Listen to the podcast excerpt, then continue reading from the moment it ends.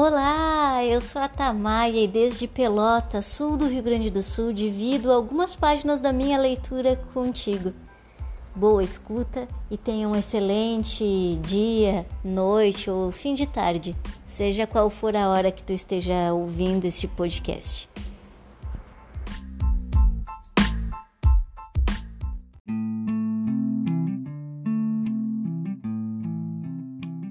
Andanças de um Puma Desperto, página 60. Os Devas de Vó Emília. A vó Emília gostava de se sentar nas tardes calorentas perto de um grande quebrátio que havia no pátio da grande casa que compartilhava com as suas filhas solteiras. Eu e vô Froilã nos sentávamos ao lado dela e compartilhávamos o entardecer e a entrada da noite. Algumas vezes o silêncio era tão intenso que somente se sentia os velhos sorvendo a bomba de mate. Desfrutar do silêncio compartilhado, para minha mente de adolescente, era por momentos insuportável. E o avô me dizia para respirar e estar presente. Outra vez a velha falava e contava histórias do monte, com sua voz antiga e sábia.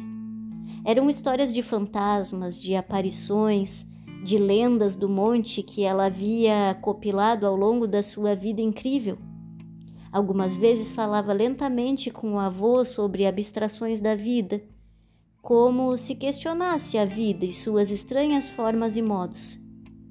Lembro em especial de uma tarde em que ela me deu um pensamento, como dizia ela, que eu usei e uso como um mantra para solucionar os problemas da minha falta de tempo. Ela dizia, afirmando que há muito tempo no infinito. E agora que eu estou maior e o foco de atenção saiu de mim e se expandiu pela grandeza da vida, acredito que há muito tempo no infinito. E que o problema da personalidade refere-se exclusivamente ao pouco tempo que esta percebe existir. A avó Emília falava com os anjos e isso me apaixonava. Tinha sob sua árvore de meditação um pequeno altar, um altar andino, onde se mesclavam Nossa Senhora com Pachamama e com desenhos feitos por ela, de anjos que ela afirmava rodearem a árvore e a casa e morarem ali, em função do respeito ao ritmo de Pachamama que a velhinha possuía. Eu sempre acreditei nos anjos, pois a experiência me mostrou sua realidade porque me ajudaram desde criança, porque os cheirei desde menino, mas sempre me chama a atenção quando uma pessoa fala deles. A avó me disse certa tarde que ela poderia chamá-los e eles apareceriam.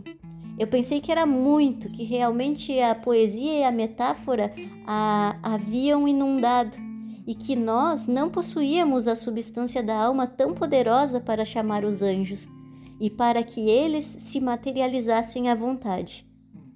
Mas o vô Froilã, velho nessas lidas, me chutou por baixo da mesa de mate e eu fiquei com a mente em branco. Então a velha me olhou com picardia e me disse: Chameguito, pensa que és o único? E dizendo isso, assoviou suave e melodiosamente, e todo o monte vibrou. Uma brisa surgiu mexendo as folhas e, junto com um suave vento, veio um cheiro que nunca esquecerei um cheiro de vida e criatividade. Meus hormônios de adolescente se mexeram e eu senti o aroma estranho e delicioso ao mesmo tempo. Este é Florianel, o da minha direita. Ele cuida da minha mente, dos meus desejos, da minha alma, falou a avó.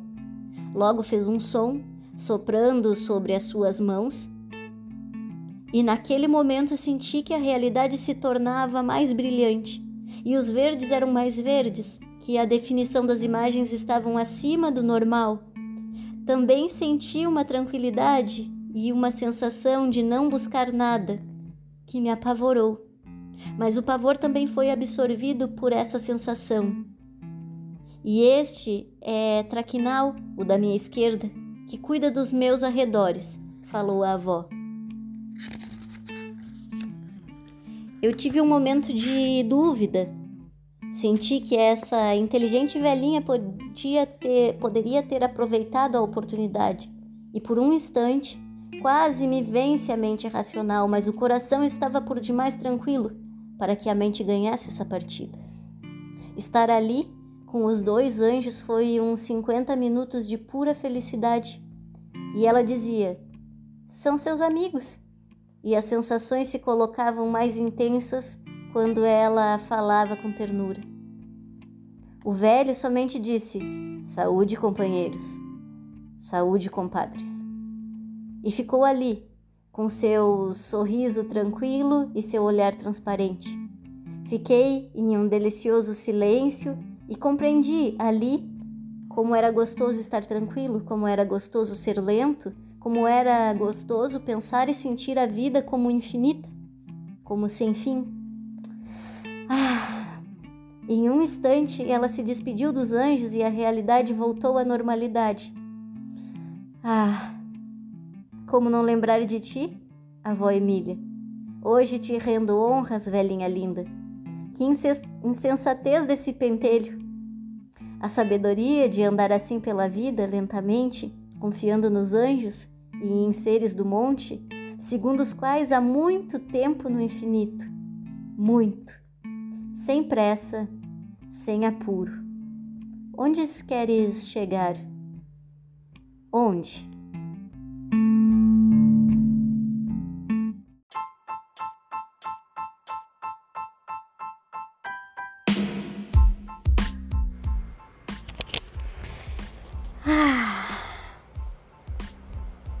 E se foi bom para você, não esquece de compartilhar pelo menos com um amigo. E eu te espero no próximo episódio com mais algumas páginas da minha leitura. Até lá!